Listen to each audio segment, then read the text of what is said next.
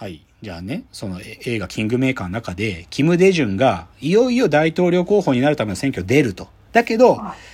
なんていうかな、下馬評としては、キム・ヨンサムの方が圧倒的で、第2番目のやつも別のやつ。で、第3番目の自分は負けそうだっていう時だったわけ。で、キム・ヨンサムが賢くって、もう、なんかね、選挙する前に勝負決めようとするわけ。お前が俺を応援支持してくれたら、お前に総帥の座はもう認めてやるとかね。総務っていう重要な役職は認めてやるとか言って、もう敵を降ろさせようとするわけよ。で、で、勝負ありみたいな感じになっちゃうわけ。もう選挙する前から。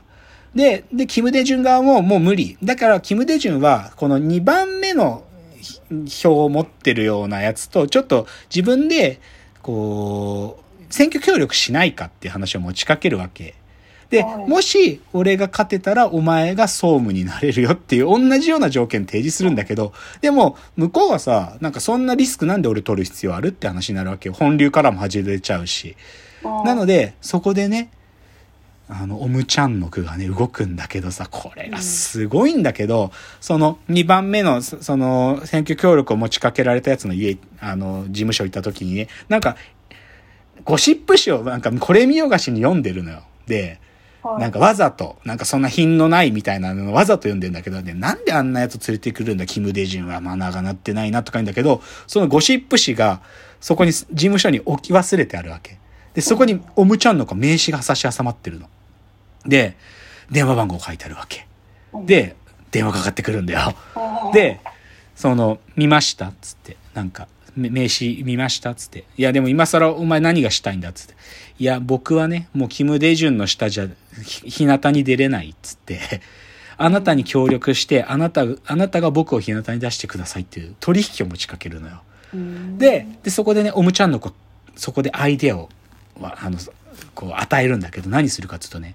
選挙戦最後の投票の時、白票を入れようっていうことを言うのよね。その敵陣に。まあ、つまりは、キム・ヨンサムとキム・デジュンともう一曲があって、で、もう一曲が全部が白票を入れたら、過半数が取れないとさ、決選投票になるから、この選挙の仕組み上。だから、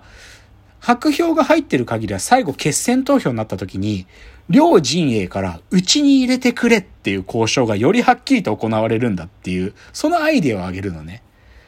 だから実際選挙戦でも最初の段階でさ、協力しちゃって、じゃあ、キム・ヨンサムに協力するのか、キム・デジュンに協力するのか、もうそこで決めちゃったらさ、ある意味、自分のポジションに対する交渉力でそこまで強くならないじゃん。でも実際本番の選挙戦で白票を入れたら、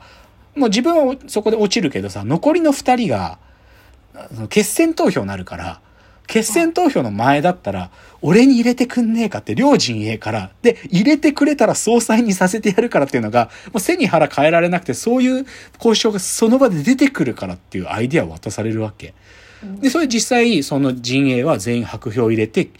決選投票になるわけ。で、だけどこれはもう完全にオムチャンヌクの手の上で転がされてて、それでさ、両陣営からさ、もう、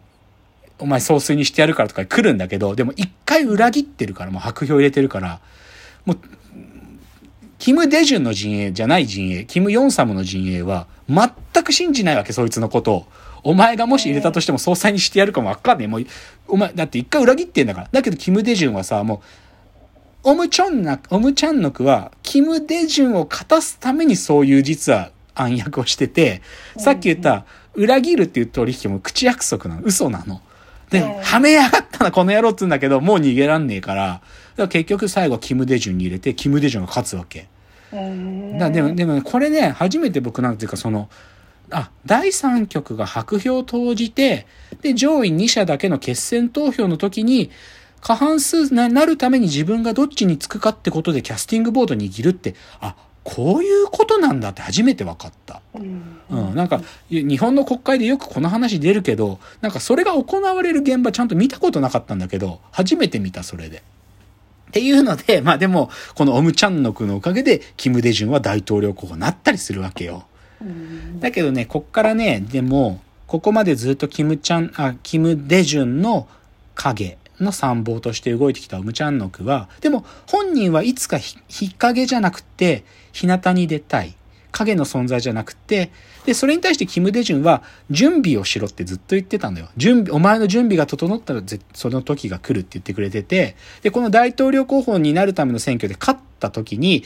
準備はできてるかって初めてキム・デジュンに言われて、やっとオムチャンノクも日向に出れる。俺が表舞台で活躍できるってなるんだけど、でもね、そっからね、でもね、ちょっと敵、敵側がね、いろんなことをやってきて、このオムチャンノクとキム・デジュンの、なんていうかな、この信頼関係を壊しに来るんだよね。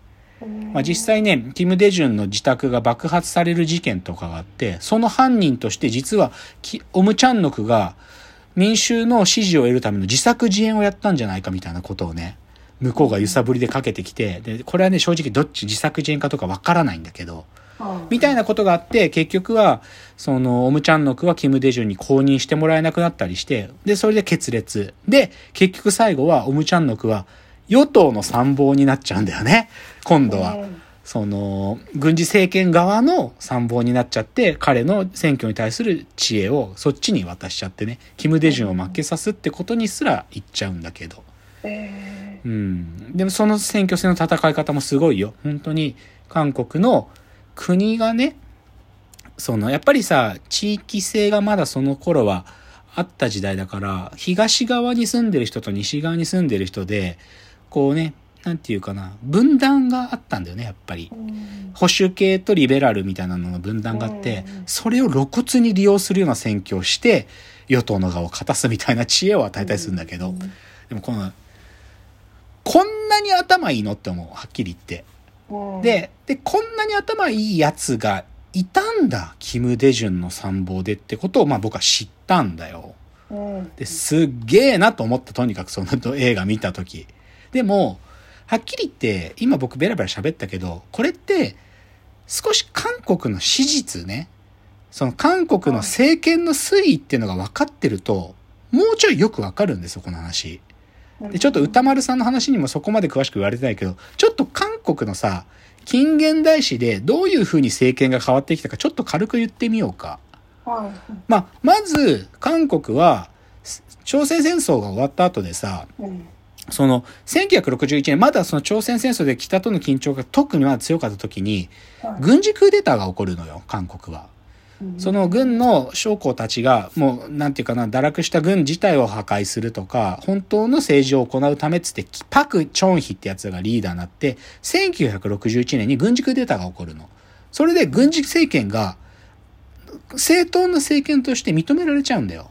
それが韓国の、まあ、ある意味始まりなのね。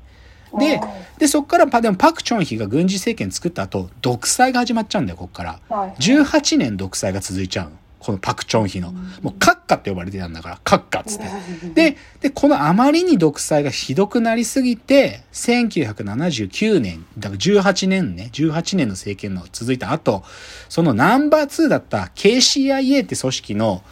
その時に、だから、要は国のナンバー2、KCIA の部長トップだったキム・ジェギュってやつが、パク・チョンヒを撃ち殺すわけよ。暗殺するんだよ。飯食ってる時に。で、で、それで一瞬軍事政権が終わるんだよ。だから1979年は、ソウルの春って言われて、民主化が本当に起こるかもって一瞬国民も期待するの。で、キム・デジュンはこの時とかに、本当に民主化が起こるかもって頑張るんだけど、でも、あの、チョン・ドゥファンっていうね、こいつもその時の軍のナンバー3だったやつです。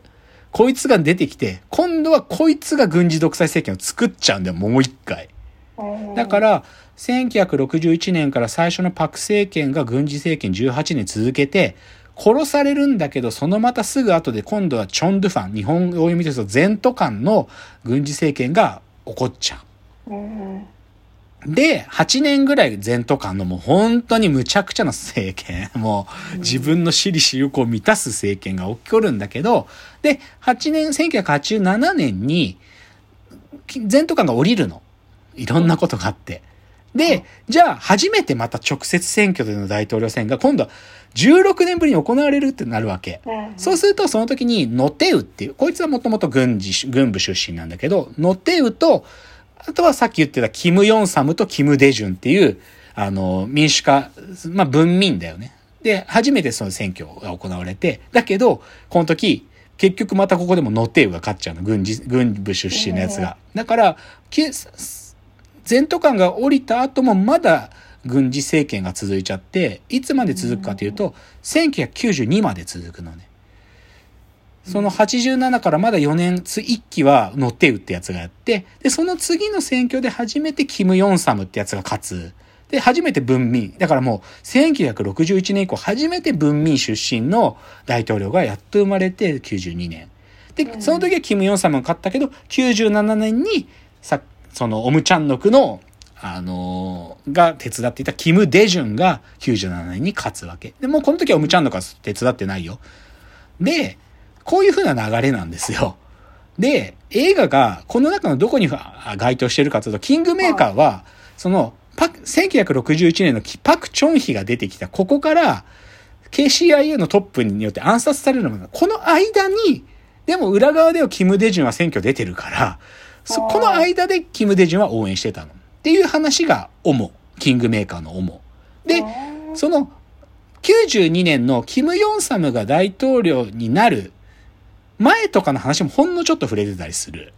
だから、キングメーカーは実はこの結構この史実のこの言った政権の流れの少し広めのところ見てるね。で、他にじゃあ韓国映画でこの歴史のどこら辺書いてるかっていうのちょっと知っとくとね、よくわかるんで、ちょっとだけ補足すると、例えば、KT っていう、これ日本の映画だけど、キム・デジュン事件ってのがあったの。キム・デジュンが日本で拉致されるって映画 映画なんだけど、これマジで史実。これなんかは、さっきの同じでパク・チョンヒーの軍事政権時代、1961から1979年の、1973に起こるんだけど、だから、キム・デジュンって一生懸命頑張ってたのに、拉致とかもされてんだよ。っていう時代の話とかはここ、とか、あ、やべえ、時間来ちゃった。ちょっと他の映画の話もほんちょっと触れますね。次です。